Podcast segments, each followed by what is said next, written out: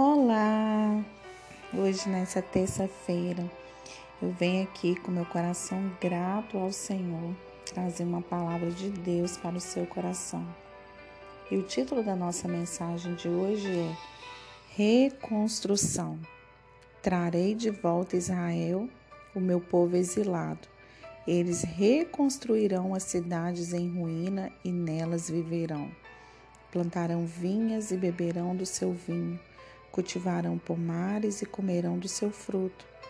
Plantarei Israel em sua própria terra, para nunca mais ser desarraigado da terra que lhe dei. Assim diz o Senhor, o seu Deus. Amós 9, 14, 15. Uma das habilidades que o povo de Deus possui, dada pelo próprio Senhor, é a de reconstrução a capacidade de não desistir e sempre recomeçar. Na verdade, toda a história do povo de Deus passa por essa realidade, uma vez que é marcada por batalhas, guerras, perseguições, invasões, destruições, prisões e exílios. É uma história marcada pelas mãos e até pelo sangue de muitos homens e mulheres de grande valor, na maioria anônimos, eles foram verdadeiros heróis na fé. Finalmente, o Senhor plantaria Israel em sua própria terra para nunca mais ser desarraigado de lá. Esta foi a palavra final de Deus em Amós 9,15, uma promessa de segurança duradoura para o povo de Deus. A tenda caída de Davi seria levantada, o que nos leva à promessa de que um futuro filho de Davi estabeleceria a segurança dos israelitas em sua terra natal.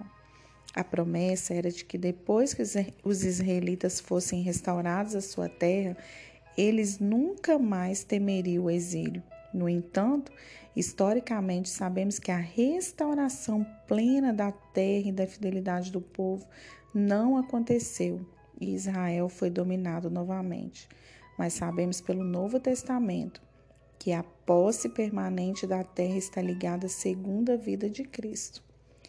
Temos hoje o Espírito Santo habitando em nós e ele mesmo nos dá a capacidade de reconstruir e recomeçar.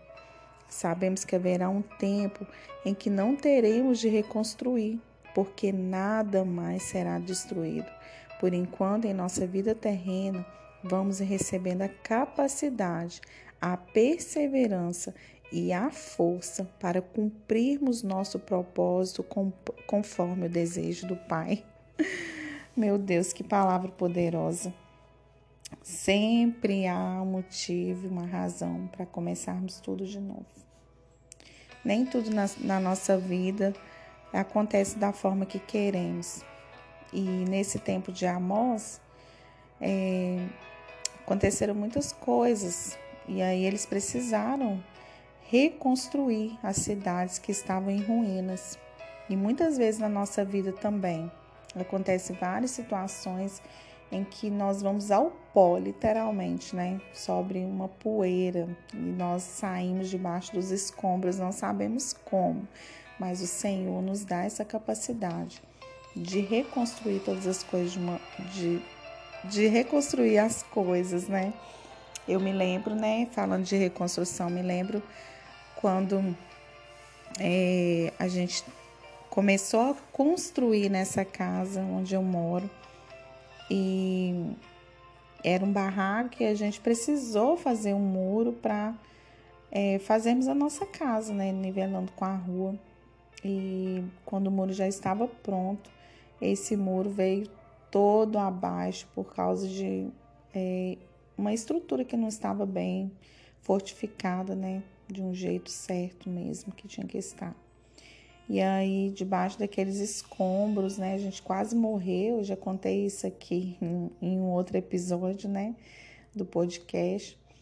E a gente teve que reconstruir, sabe? Dos escombros mesmo, no meio de terra, tijolo. E foi uma coisa muito difícil. Foi muito difícil. Mas com a ajuda de Deus, nós conseguimos reconstruir, né? E hoje a gente olha para para essa casa, eu olho, meu esposo olha a gente vê a bondade do Senhor, né? A gente consegue enxergar que o Senhor tem sido conosco em todo o tempo. Isso aconteceu no físico, né? Mas acontece muito na nossa área é, espiritual, na nossa área conjugal, financeira, emocional, né? E precisamos ter essa capacidade de não desistir. Né? E sempre recomeçar, recomeçar não é fácil, não é, né? Tem várias situações que a gente não quer recomeçar de novo, que não é fácil, mas nós temos o Espírito Santo que habita dentro de nós e ele nos faz avançar. Né? Se nesse dia de hoje você perdeu a esperança, precisa reconstruir algo na sua vida, peça a ajuda do Espírito Santo. Ele sim pode nos ajudar. Em nome de Jesus. Que Deus te abençoe. Compartilhe essa mensagem com alguém que precisa de ouvir uma palavra de Deus hoje. Tá bom? Que Deus possa te abençoar de uma forma excepcional. E o nome do nosso dia hoje é fé, porque sem fé é impossível agradar a Deus. Um grande abraço.